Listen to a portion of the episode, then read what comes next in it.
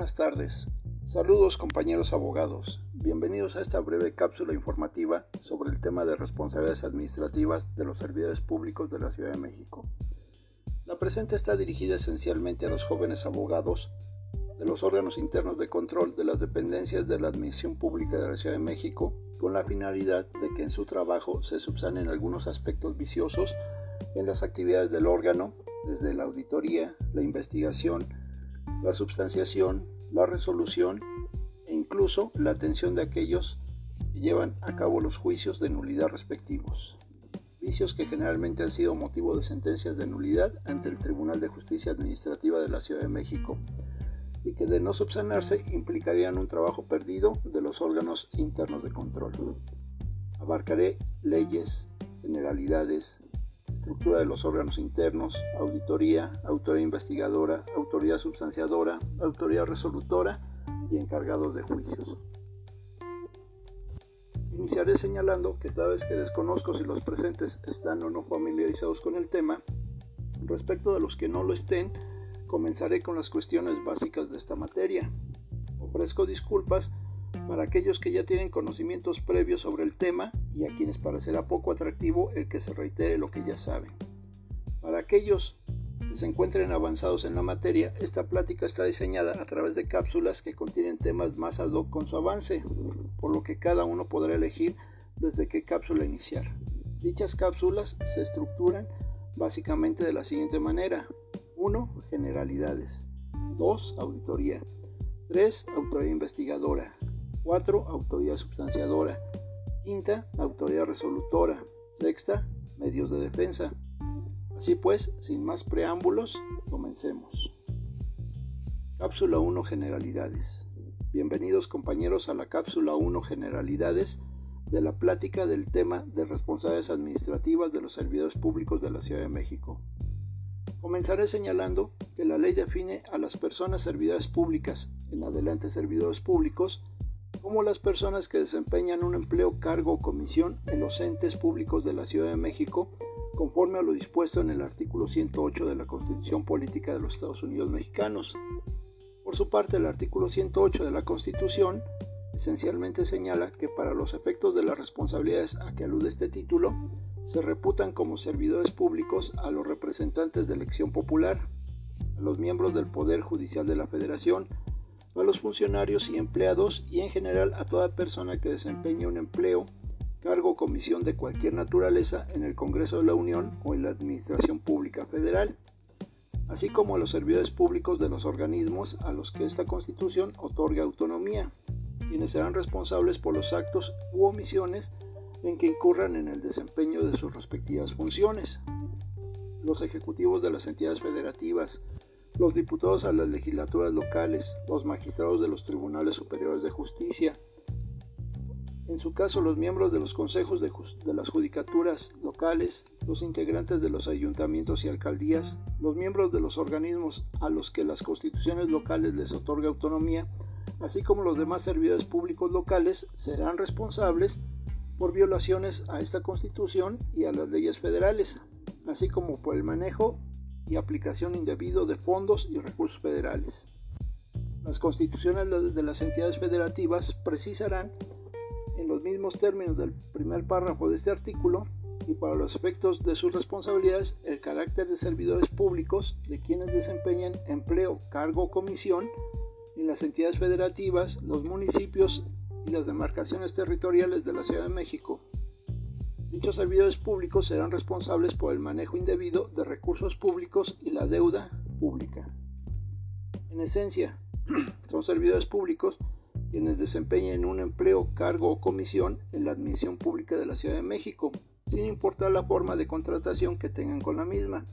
es decir, tanto trabajadores de base, sindicalizados eventuales, como de confianza, honorarios, nómina 8, etc. Pues la forma de pago no determina el cargo que ocupan,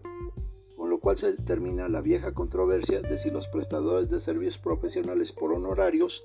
al estar regulada su contratación mediante el Código Civil y no bajo leyes laborales, se consideraban si eran o no servidores públicos.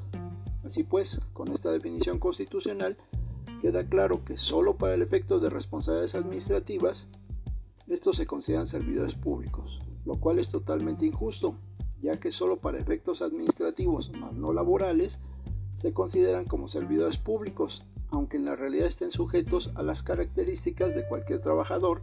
como horario y lugar de trabajo, subordinación y pago por dichos servicios. Pero en fin, ese será otro tema. Un comentario al respecto es que la Constitución Federal señala el concepto de servidores públicos, mientras que la Ley de Responsabilidades Administrativas de la Ciudad de México señala el término persona servidora pública, el cual no se encuentra reconocido o señalado en la Constitución Federal, pese a que es la norma que señala la propia Ley de Responsabilidades de la Ciudad de México en su definición, por lo que no es factible aplicar la Constitución local por disposición expresa de la ley lo cual pudiera dar motivo a un agravio más impugnable vía juicio de nulidad por errónea fundamentación en la resolución sancionatoria al emplear el término persona servidora pública en vez de servidor público y fundarse en la constitución local junto con la ley de responsabilidades administrativas de la Ciudad de México. Por otra parte, las responsabilidades administrativas de los servidores públicos se pueden entender como el conjunto de obligaciones y deberes que le impone la ley a los servidores públicos y que por estar consignadas en dicha ley pueden ser reprochadas a través del órgano interno de control y o entidad fiscalizadora de la dependencia correspondiente mediante el procedimiento de responsabilidad administrativa, el cual concluye por regla general con una resolución absolutoria o sancionatoria, la cual puede ser impugnada optativamente mediante el recurso administrativo que la propia ley señale o a través del juicio de nulidad ante el Tribunal de Justicia Administrativa de la Ciudad de México en el término de 15 días posterior a la notificación de la misma. En la Ley de Responsabilidades Administrativas que actualmente rige a los servidores públicos de la Ciudad de México se tipifican faltas graves y no graves, pero además se señalan faltas que pueden cometer particulares y que pueden ser sancionadas administrativamente a través de esta ley. Lo anterior constituye una novedad en el sistema sancionado administrativo,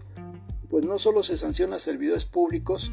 es su ámbito normal de aplicación, sino que excede dicho ámbito para poder sancionar a particulares por actos relacionados con la administración pública de la Ciudad de México.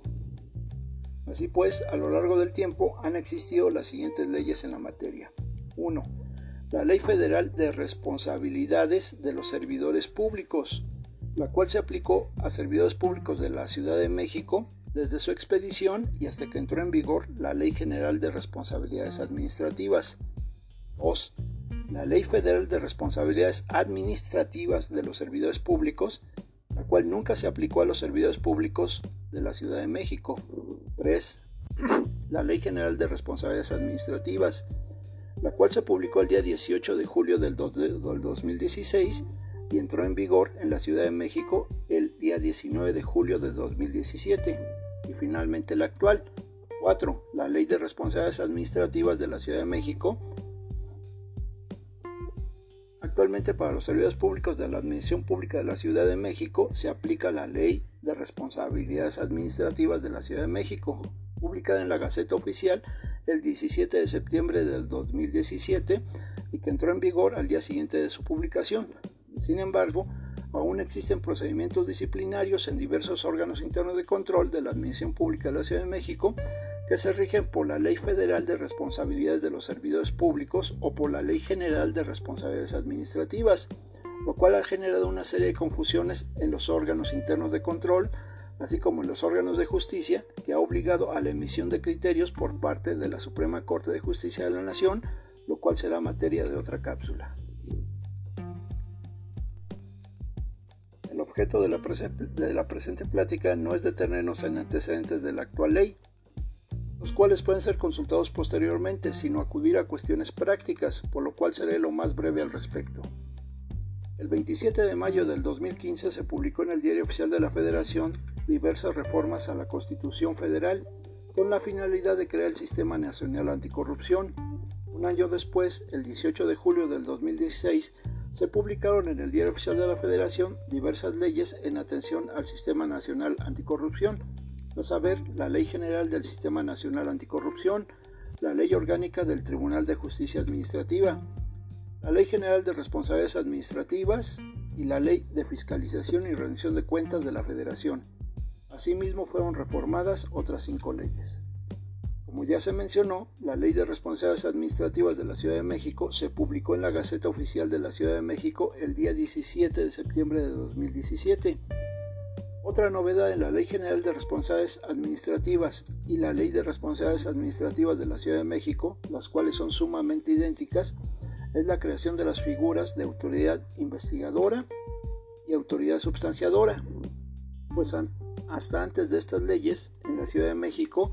en específico, en la Ley Federal de Responsabilidades de los Servidores Públicos, dichas figuras no existían, sino que correspondía al titular del órgano interno de control emitir y suscribir todos los actos que formaban tanto la investigación como la substanciación del procedimiento disciplinario, obviamente auxiliado por personal designado por la Contraloría General del Distrito Federal, hoy Secretaría de la Contraloría General de la Ciudad de México, tales como subdirectores o jefes de unidad departamental. Para aquellos que recibieron el material escrito, en las diapositivas de la 1 a la 7 se contienen los artículos constitucionales que se relacionan con la materia, así como los comentarios al respecto, por lo que no nos detendremos en este punto. La siguiente norma aplicable a los servidores públicos de la Ciudad de México fue la Ley General de Responsabilidades Administrativas, la cual tuvo poca aplicación en la Ciudad de México, ya que solo estuvo vigente del día 19 de julio al 17 de septiembre de 2017, o sea, dos meses y medio. Al respecto debemos aclarar que, como ya se mencionó, la Ley General de Responsabilidades Administrativas se aplicó a los servidores públicos cuyo procedimiento de responsabilidad administrativa iniciaron del 19 de julio del 2017 al 18 de septiembre de 2017, fecha en la que entró en vigor la Ley de Responsabilidades Administrativas de la Ciudad de México, lo que quiere decir que entre el 19 de julio y hasta el 17 de septiembre de 2017 se aplicó para los servidores públicos de la Ciudad de México, a quienes se les inició procedimiento de presunta responsabilidad administrativa, la Ley General, la cual fue aplicable hasta su conclusión del procedimiento. Con la finalidad de aclarar un poco lo anterior, es dable señalar las diversas etapas de las actividades del órgano, las cuales no constituyen el procedimiento de presunta responsabilidad administrativa. Las actividades inician con una auditoría o intervención o bien con una denuncia o de oficio. Pasan por una etapa de investigación y solo si la autoridad investigadora lo considera, después de la investigación procede a calificar la presunta falta administrativa como grave o no grave y después de notificar al denunciante procede a elaborar el informe de presunta responsabilidad administrativa el cual remite a la autoridad substanciadora, quien lo analiza y si no previene o tiene por subsanar la, prevención que formula la autoridad investigadora, lo admite mediante el acuerdo respectivo y es hasta este momento cuando comienza el, el procedimiento de presunta responsabilidad administrativa, ya que todo lo anterior constituye la investigación la cual no en todos los casos concluye con la calificación de falta administrativa y el informe respectivo, sino con un acuerdo de conclusión y archivo por no haberse encontrado elementos suficientes para considerar la comisión de una falta administrativa. El de la voz no se encuentra totalmente de acuerdo con lo anterior, ya que si bien es cierto de manera legal lo anterior es correcto, no menos cierto es que existe un criterio jurisprudencial que equipara los actos de auditoría con los de investigación para los efectos de considerar que el procedimiento de presunta responsabilidad administrativa pudiera iniciar con las investigaciones y no hasta la admisión del informe, pues la investigación es un elemento sine qua non para determinar la existencia de una presunta falta administrativa, por lo que en un exceso de formalismo legislativo se ha considerado el inicio del procedimiento hasta la admisión del informe y antiguamente hasta la notificación del citatorio para audiencia de ley, hoy emplazamiento para la audiencia inicial, lo cual evidentemente obra en contra del órgano interno de control al momento de aplicar la ley respectiva, tomando en consideración que la investigación o auditoría hayan iniciado cuando se encontraba una ley vigente en ese momento que resolvía de fondo y procedimiento, y el procedimiento de presunta responsabilidad administrativa se inicie con otra ley de conformidad con la entrada en vigor de la nueva ley.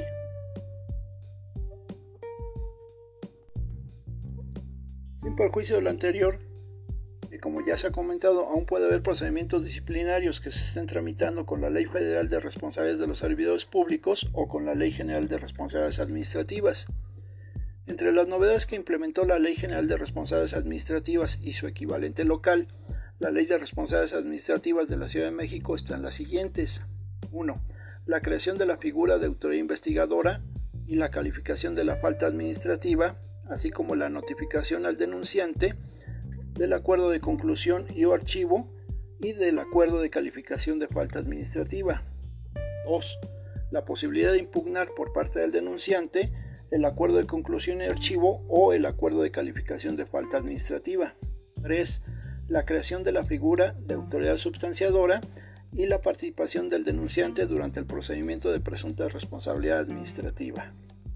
4. La tipificación de faltas graves y no graves. 5 la posibilidad de investigar e incuar procedimiento de responsabilidad administrativa tanto a servidores públicos como a particulares. 6. Las faltas no graves, las cuales serán investigadas, substanciadas y resueltas por la autoridad del órgano interno de control. 7. Las faltas graves y las faltas vinculadas a los particulares serán investigadas y substanciadas por las autoridades del órgano interno de control, pero resueltas por el Tribunal de Justicia Administrativa de la Ciudad de México. 8. Durante la investigación, la autoridad investigadora podrá solicitar informes a las autoridades que generalmente se encuentran obligadas a la secrecía en materia fiscal y bancaria, y no se podrá negar a entregar dicha información, la cual tendrá el carácter de confidencialidad dentro del expediente de investigación correspondiente. La ley define las faltas administrativas, graves, no graves y de particulares de la siguiente manera. Faltas administrativas son las faltas administrativas graves, no graves, así como las faltas de particulares, conforme a lo dispuesto por esta ley. Falta administrativa no grave. La falta administrativa de las personas servidoras públicas en los términos de la presente ley, cuya sanción corresponde a las secretarías y a los órganos internos de control. Falta administrativa grave. La falta administrativa de las personas servidoras públicas catalogadas como graves en términos de la presente ley, cuya sanción corresponde al tribunal. Faltas de particulares. Los actos de personas físicas o morales privadas que estén vinculados con dichas faltas administrativas graves a que se refieren los capítulos 3 y 4 del título tercero de esta ley, cuya sanción corresponde al tribunal en los términos de la misma.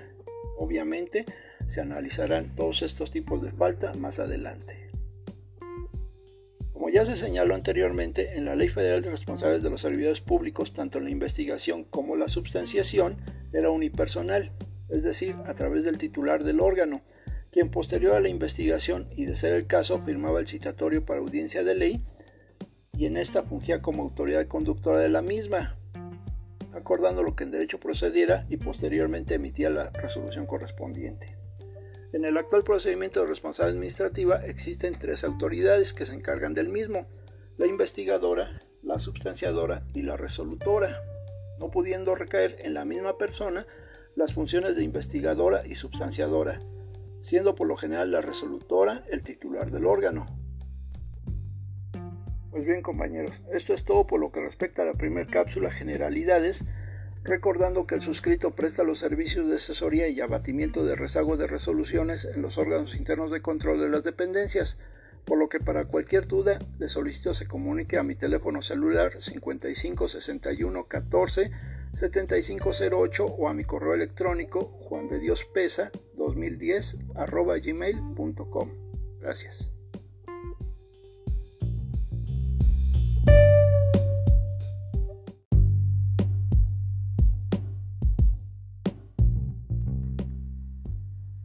Cápsula 2, Auditoría.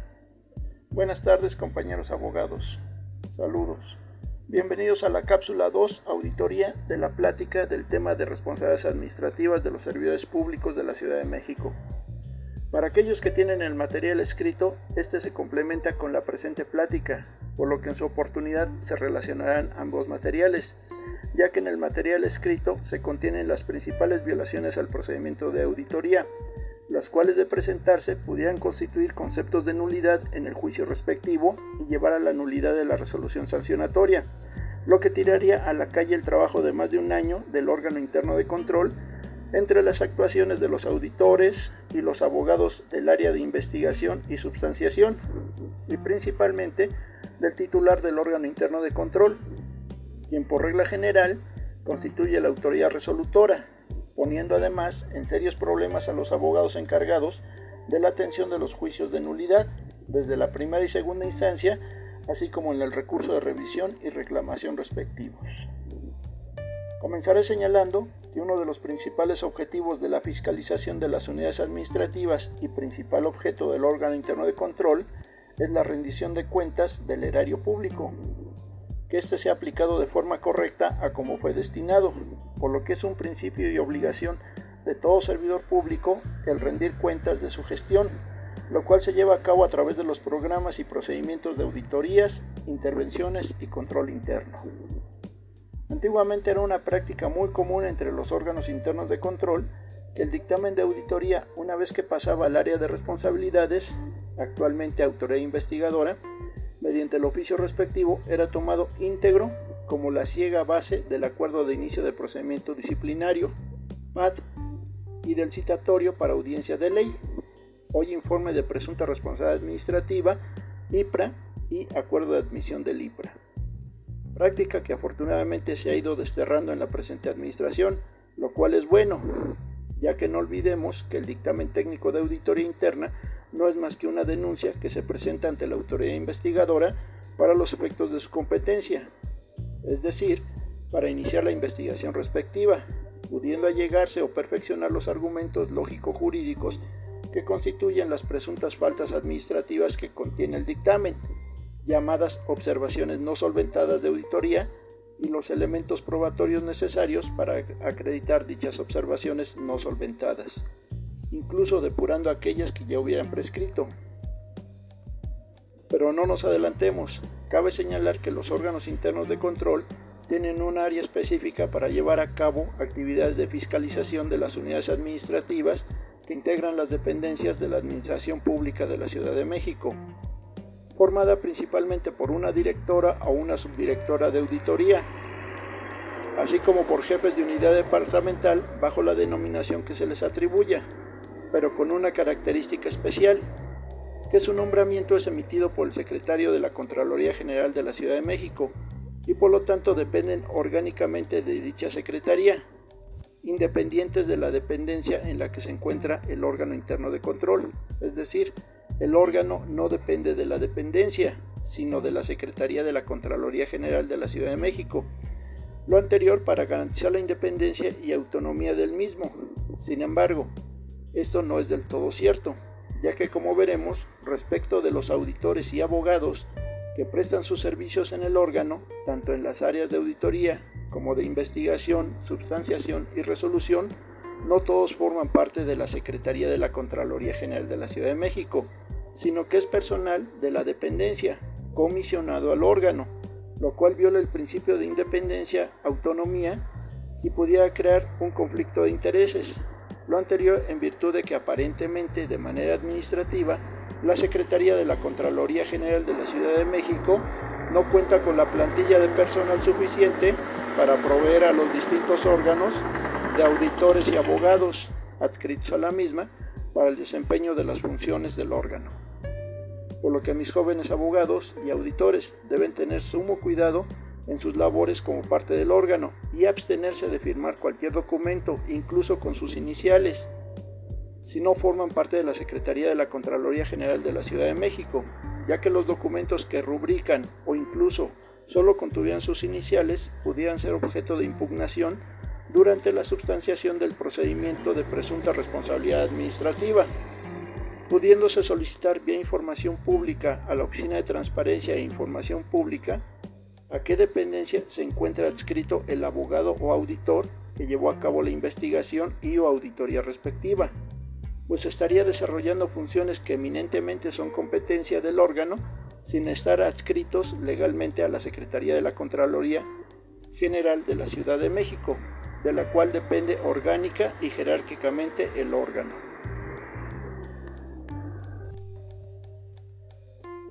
Como ya se había señalado, el órgano llevó a cabo funciones de fiscalización de las unidades administrativas de la dependencia a través de auditorías internas, ordinarias o extraordinarias,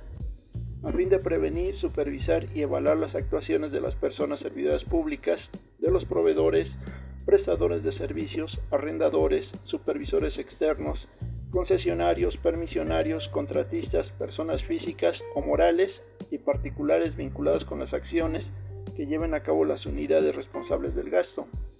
respecto del ejercicio de los recursos financieros, materiales, tecnológicos y capital humano, asignados para cada ejercicio presupuestal, así como el cumplimiento de los objetivos, actividades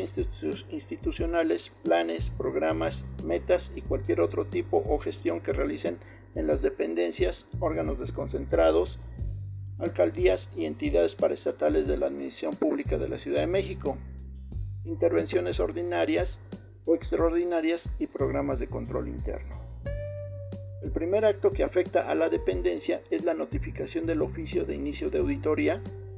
u oficio de ejecución de auditoría interna, mediante el cual se notifica formalmente al titular de la unidad auditada el inicio de la práctica de una auditoría interna, mediante el oficio suscrito por el titular del órgano. Dicho oficio deberá contener primeramente fecha y firma del titular del órgano interno de control, fundamentación y motivación, y consiste en que se notifica que se ordenó llevar a cabo en la unidad administrativa la auditoría interna número tal, con clave tal, denominada tal, con el objeto de revisar, por ejemplo, los contratos de adquisiciones del ejercicio fiscal tal, por ejemplo. Asimismo que se ha designado al C, fulanito de tal, como supervisor de la auditoría interna, el cual debe de estar adscrito a la Secretaría de la Contraloría General. Asimismo al C, fulanito de tal, como responsable de la ejecución de la misma, quien también deberá estar adscrito a la Secretaría de la Contraloría General de la Ciudad de México, así como a los CC como personal comisionado, quienes también tendrán que estar adscritos a la Secretaría de la Contraloría General de la Ciudad de México. Se solicitará el acceso a la documentación conformada por registros, reportes, informes, correspondencia y demás relativos a las operaciones relacionados con el objeto de esta auditoría interna y cualquier otra información que se requiera para su ejecución, incluyendo la entrega de la documentación descrita en la relación anexa, en un plazo no mayor a tantos días hábiles contados a partir de la recepción del oficio. Generalmente, junto con el oficio de inicio de auditoría, se presenta un oficio en el cual se señala que se requiere la entrega de determinados documentos, entre ellos contratos, nombramientos, fianzas y demás documentos relacionados con las adquisiciones de los diversos bienes de la dependencia. Asimismo, se solicitará se designe formalmente a un representante para que funja como enlace con el grupo designado para la práctica de la auditoría y atienda los requerimientos que le sean formulados por los mismos. En caso de no recibir la designación en comento dentro del lapso de dos días, se entenderá que los requerimientos deben realizarse directamente con el titular del área auditada. A esta persona es la famosa designada como responsable de atender la auditoría, figura que veremos más adelante. La auditoría interna dará inicio a la presentación del oficio y abarcará el periodo comprendido del ejercicio fiscal tal, el cual podrá prorrogarse y modificar su objeto, alcance o porcentaje de evaluación por el mismo periodo previa notificación al respecto.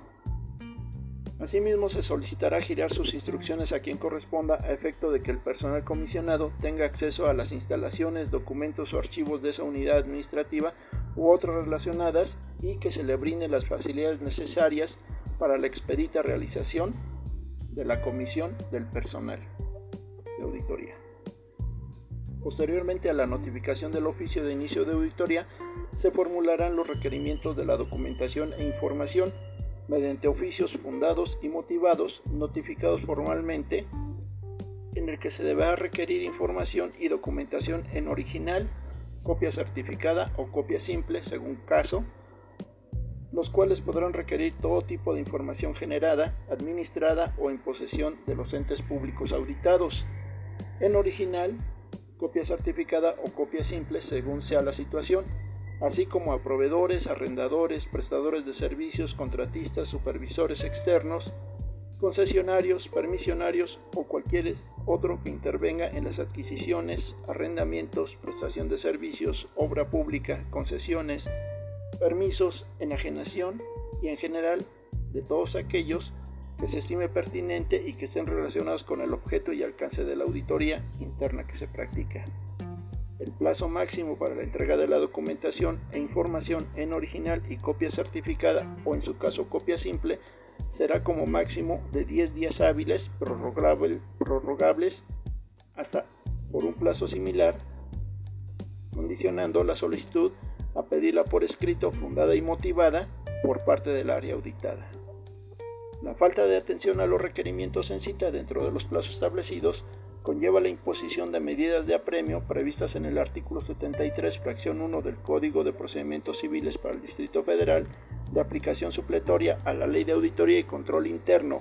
de la Administración Pública de la Ciudad de México, según lo dispone el numeral 6 de la misma, constante en una multa hasta por las cantidades a que se refiere el artículo 62 del Código en cita, la cual podrá duplicarse en caso de reincidencia y podrá ser causa de responsabilidad administrativa en términos de lo dispuesto por el artículo 63 de la Ley de Responsabilidades Administrativas de la Ciudad de México. Una vez concluido el análisis de la información y documentación requerida, se pueden determinar hallazgos que representan las presuntas irregularidades detectadas durante la ejecución de la auditoría y que una vez determinados y previo a la generación de observaciones de auditoría, excepto que se trate de presunción de actos indebidos o de corrupción, el titular del órgano podrá de oficio o a petición de parte convocar a una confronta de hallazgos a los titulares de las áreas auditadas y al servidor público que éste determine para comentar los hallazgos, a efecto de que en un plazo no mayor de tres días puedan aportar pruebas adicionales y elementos de juicio que no se hayan presentado durante la ejecución de la auditoría y que permitan atemperar o modificar la opinión sobre el hallazgo determinado. Y para dejar constancia de la confronta, se deberá instrumentar el acta administrativa correspondiente a suscribir por los intervenientes en la que ellas se presenten y en la que se consignen los hallazgos determinados, compromisos o en su caso los comentarios efectuados por los intervenientes del área auditada. Una variante más grave de los hallazgos lo constituyen las observaciones de auditoría interna, que constituye la detección de irregularidades con motivo de los resultados obtenidos en la ejecución de la auditoría interna, que conlleva la imposición de las acciones correctivas y preventivas, suficientes para solventar las irregularidades detectadas, sin perjuicio de presentar las denuncias correspondientes ante el órgano interno de control. Procederemos a definir que la acción correctiva es el acto que implica una actividad que debe realizar el ente público auditado para resarcir, aclarar, reencauzar un proceso, adecuar un procedimiento o cumplir con el marco normativo, mientras que la acción preventiva es el acto que implica una actividad que debe realizar el ente público auditado para prevenir la reincidencia en las irregularidades detectadas. Respecto del plazo de atención de las observaciones, será como máximo de hasta 20 días hábiles contados a partir del día siguiente a la notificación del informe de auditoría al ente público auditado, quien tendrá la obligación de atender las observaciones generadas en coordinación con el responsable de atención de la auditoría. El ente público podrá solicitar prórroga de hasta 20 días hábiles mediante oficio fundado y motivado que justifique la necesidad. En el caso de que un ente público auditado no presente la información o documentación en el plazo establecido para tal efecto, podrá presentarla posteriormente ante el órgano interno de control. Toda observación debe contar con el respaldo documental e información suficiente que acredite la existencia de la presunta irregularidad. Confronta de seguimiento al cumplimiento de acciones correctivas y preventivas. Con el objeto de constatar que el titular del área auditada y responsable de atención realicen las actividades correctivas y preventivas determinadas en las observaciones de auditoría interna, el titular del órgano, previamente al vencimiento del plazo de atención, podrá convocar de oficio o a petición de parte a aquellos responsables del ente obligado para constatar y comentar los avances y acciones efectuadas, y para dejar constancia de la confronta se deberá instrumentar el acta administrativa que suscriben los intervenientes en la que se deberá consignar los supuestos material de este acto. Finalmente, para el caso de que no hubieran sido solventadas las observaciones, el titular del área de auditoría, director o subdirector de auditoría del órgano, procederá a elaborar el dictamen técnico de auditoría interna, es el documento en el que, de manera fundada y motivada, se expresan las irregularidades detectadas durante la práctica de la auditoría interna y se reflejan en las observaciones generadas que no hubieran sido atendidas o solventadas en tiempo y forma, el cual deberá de contener la normatividad infringida, los elementos comprobatorios con los que se acredita la irregularidad, el formato de la observación generada, la determinación fundada y motivada del por qué no se tiene por atendida o solventada, la argumentación de hecho y de derecho que sustenta la existencia de la irregularidad, el nombre y cargo de las personas servidoras públicas que realizó la conducta infractora, debiendo anexar la información relativa a su expediente laboral y precisar las circunstancias de tiempo, modo y lugar del acto irregular. Una vez elaborado el dictamen técnico de auditoría interna, se procederá a elaborar el oficio de denuncia u oficio de vista, que es el documento por el cual se formaliza la remisión del dictamen técnico de auditoría y su expediente a la autoridad investigadora, para que en el ámbito de sus atribuciones y de conformidad con la Ley de Responsabilidades Administrativas de la Ciudad de México, se realicen las acciones conducentes en la esfera de su competencia. Esto es, iniciar la investigación y en su caso, depurar algunos aspectos de la auditoría y si llega a encontrar faltas administrativas, elaborar el informe de presunta responsabilidad administrativa. Finalmente, no omito señalar que existe el siguiente criterio jurisprudencial que señala que las violaciones procesales cometidas durante la investigación y o auditoría son reclamables en el, en el juicio de nulidad. Época, novena época, registro 170191, instancia segunda sala, tipo de tesis jurisprudencia, fuente Semanario Judicial de la Federación y su Gaceta. Tomo 27, febrero de 2008. Materia administrativa, tesis 2AJ8 2008. Página 596. Responsabilidades administrativas de los servidores públicos. Las violaciones al procedimiento de investigación o auditoría pueden reclamarse en el juicio de nulidad contra la resolución disciplinaria y el planteamiento respectivo deberá estudiarse por el Tribunal Federal de Justicia Fiscal y Administrativa. Del análisis sistemático de las disposiciones correspondientes de la Ley Federal de Responsabilidades Administrativas de los Servidores Públicos, se advierte que la resolución que culmina con la imposición de una sanción disciplinaria se apoya en la investigación o en la auditoría efectuada por los funcionarios competentes, ya que la finalidad de estas etapas es aportar a las autoridades sancionadoras elementos, informes o datos que les permitan resolver sobre la presunta responsabilidad administrativa del servidor público federal. En efecto, existe tal vinculación en los procedimientos previstos por el legislador en dicha materia que los vicios o irregularidades de la investigación o de la auditoría pueden trascender e influir, por ende, en la tramitación o substanciación del procedimiento disciplinario y en la resolución respectiva, de tal suerte que cuando el interesado demande su nulidad, podrá hacer valer también toda clase de vicios de procedimiento ante el Tribunal Federal de Justicia Fiscal y Administrativa, el cual estará constreñido a su estudio y resolución en términos de los artículos 15 de su ley orgánica, 25 de la Ley Federal de Responsabilidades Administrativas de los Servidores Públicos y segundo de la Ley Federal de Procedimiento Contencioso Administrativo.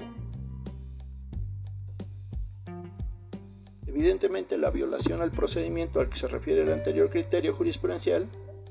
es toda aquella falta de observación o cumplimiento en estricto derecho a la ley y lineamientos